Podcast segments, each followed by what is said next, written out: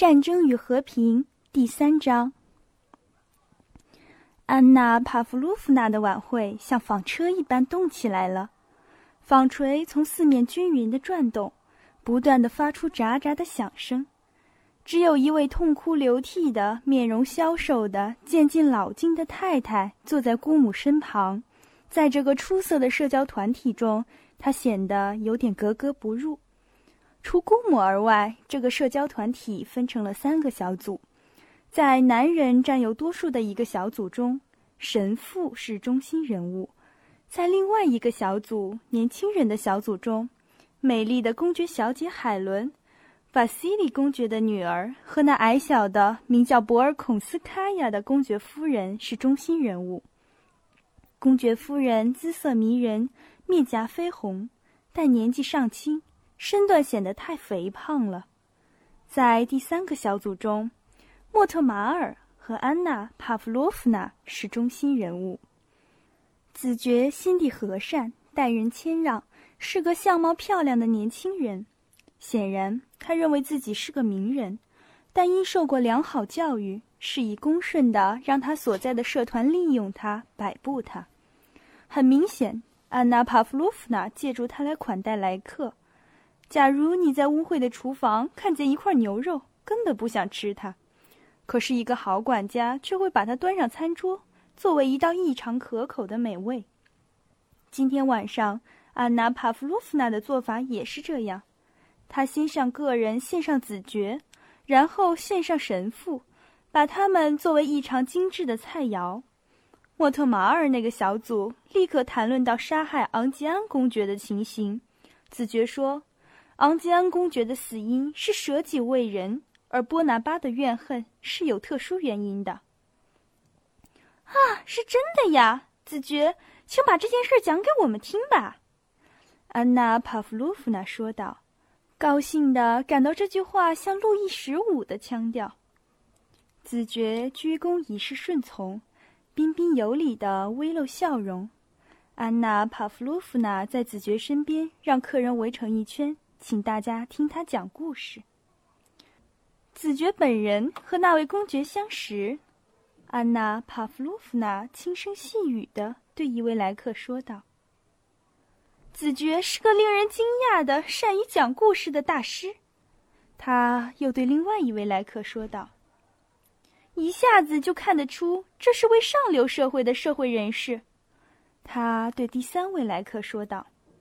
可见子爵像一盘撒上青菜的热气腾腾的干炒牛里脊。从至为优雅和对他至为有利的方面来看，他好像被端上餐桌，献给这个团体的人们。子爵想开始讲故事，脸上流露出机灵的微笑。请您到这边来吧，亲爱的海伦。安娜·帕夫洛夫娜对长相俊美的公爵小姐说道。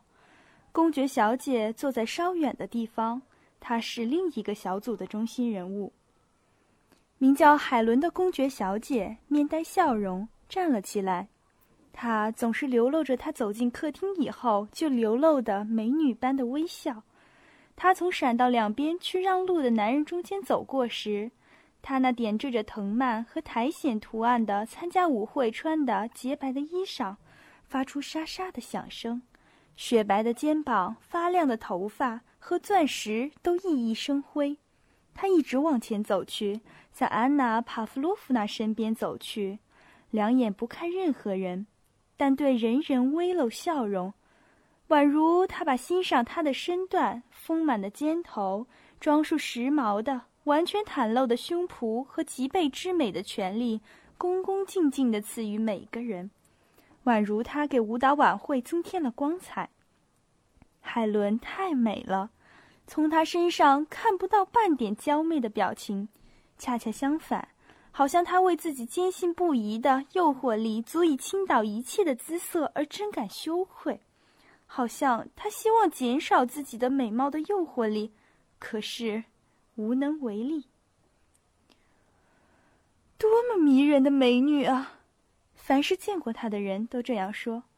当他在子爵面前坐下时，照常的微微发笑，使他容光焕发的时候，仿佛有一种非凡的力量使他大为惊讶。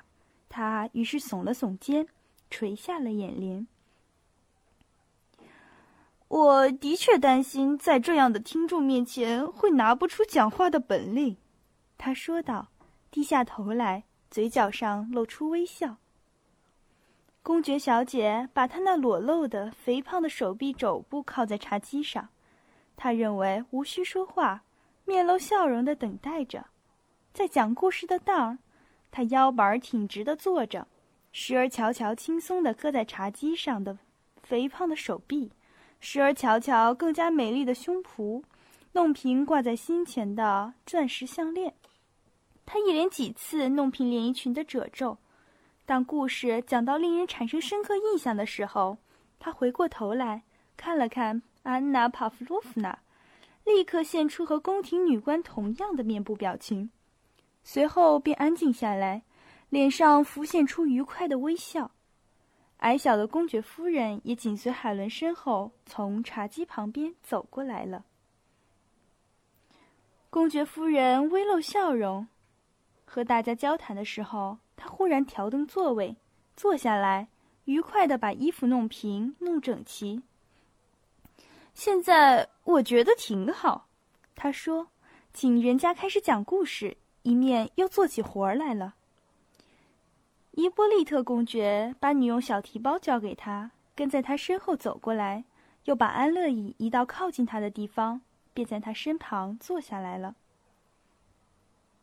这位可爱的伊波利特。长得好像她美丽的妹妹，真令人诧异。两人虽然相像，但她却十分丑陋，这就更令人诧异了。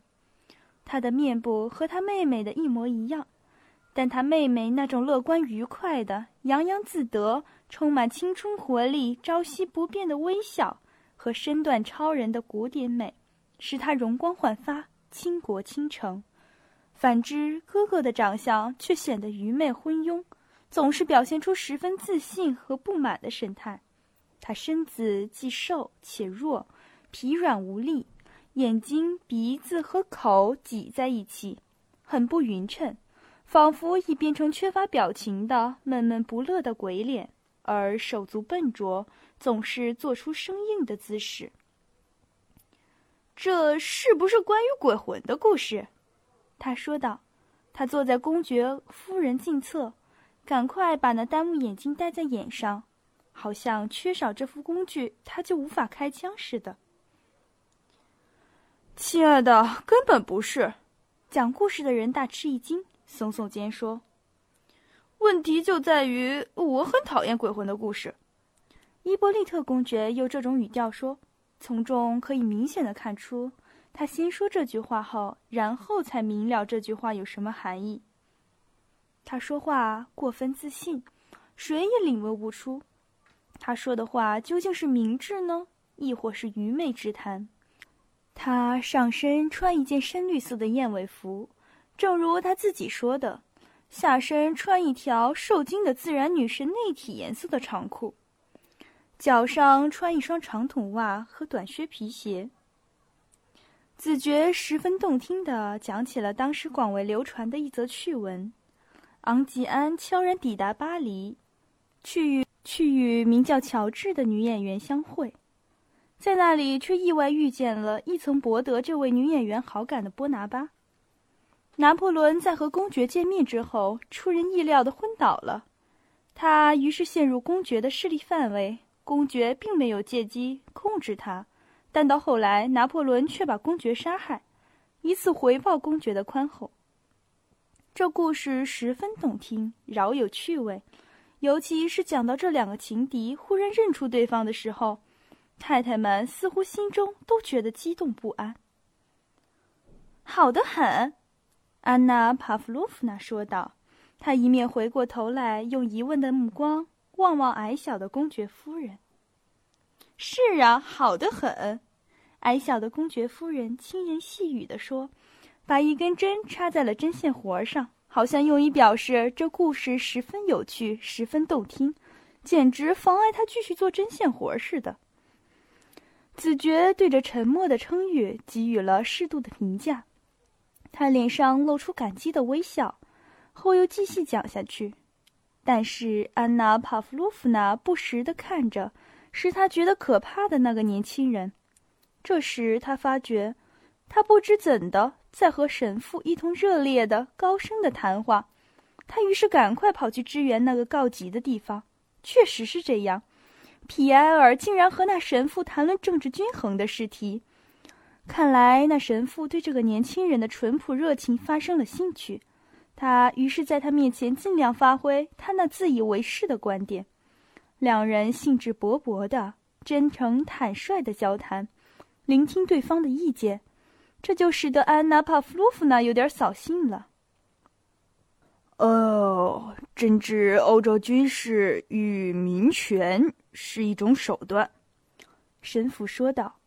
只要俄国这个以野蛮残暴著称于世的强国能够大公无私的站出来领导以治欧洲军事为目标的同盟，那就可以拯救世界了。您究竟怎样去求得这种均衡呢？皮埃尔本来要开枪，安娜·帕夫洛夫娜这时向他跟前走来，严肃地盯了皮埃尔一眼。问那个意大利人怎样才能熬得住本地的气候？意大利人的脸色忽然变了，现出一副看起来像是和女人交谈时他所惯用的假装和令人觉得委屈的谄媚的表情。我有幸加入你们的社会，你们的社会，尤其是妇女社会的那种优越的智慧和教育，真让我神魂颠倒。因此。我哪能事先想到气候呢？他说：“安娜·帕夫洛夫娜不放走神父和皮埃尔，为着便于观察起见，便叫他们两人一同加入普通小组。”这时候，又有一位来宾走进了客厅。这位新客就是年轻的安德烈·博尔孔斯基公爵，矮小的公爵夫人的丈夫。博尔孔斯基公爵个子不大，是一个非常漂亮的青年。眉清目秀，面部略显消瘦。他整个外貌，从困倦而苦闷的目光到徐缓而匀整的脚步，和他那矮小而活泼的妻子恰恰相反，形成强烈的对照。显然，他不仅认识客厅里所有的人，而且他们都使他觉得厌烦，甚至连看看他们、听听他们谈话，他也感到索然无味。在所有这些使他厌恶的面孔中，他的俊俏的妻子的面孔似乎最使他生厌，他装出一副有损于他的美貌的丑相，把脸转过去不看他。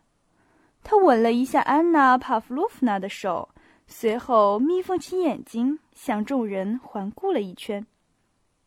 公爵，您准备去打仗吗？博尔孔斯基说道，像法国人一样，说“库图佐夫”一词时，总把重音搁在最后一个音。库图佐夫将军让我做他的副官。他到农村去，他指了指自己的夫人。您从我们身边夺去您的漂亮太太，应该吗？安德烈，他的妻子说道。她对丈夫说话，对旁人说话，都用同样娇媚的腔调。子爵给我们讲了一则名叫乔治小姐和波拿巴的故事。多么动听啊！安德烈公爵眯缝起眼睛，把脸转过去。安德烈公爵走进客厅之后，皮埃尔便很欣悦的、友善的望着他，一刻也没有转移目光。皮埃尔向前走去，一把拉住他的手。安德烈公爵没有掉过头来看看，他蹙起额角，做出一副丑笑，心里在埋怨碰到他手臂的人。但当他望见皮埃尔含笑的面庞时，他就出乎意外的流露出善意的、愉快的微笑。哦，原来如此，你也跻身于仇人广众的交际场中了，他对皮埃尔说道。“我知道您会光临。”皮埃尔答道，“我上您那儿吃夜饭。”他轻声补充一句话，省得妨碍子爵讲故事，行吗？啊，不，不行！安德烈公爵含笑的说道，一面握住皮埃尔的手，向他示意。要他不必多问。他还想说些什么话，但在这当儿，瓦西里公爵随同他的女儿都站起来退席了，男士们也都站起来让路。我 我亲爱的子爵，您原谅我吧。瓦西里公爵对法国人说，态度温和的拉住他的衣袖，往椅子上按一下，不让他站起身来。公使举办的这个不吉利的庆祝会要夺去我的欢乐，并且把您的话打断了，离开您这个令人陶醉的晚会，真使我觉得难受。他对安娜·帕夫洛夫娜说道。他的女儿名叫海伦的公爵小姐，用手轻轻地提起连衣裙褶，从椅子之间走出来。她那漂亮的脸盘上露出更愉快的微笑。当她从皮埃尔身旁走过时，皮埃尔惊喜地盯着这个美女。“哼，很标致。”安德烈公爵说。“很标致。”皮埃尔说。瓦西里公爵走过时，一把抓住皮埃尔的手。把脸转过来，对安娜·帕夫洛夫娜的说：“哼，请您教导教导这只狗熊吧。”他说道。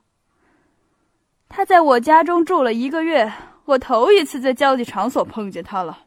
对于一个青年来说，没有任何事我像聪明的女人们的社交团体那样迫切需要了。”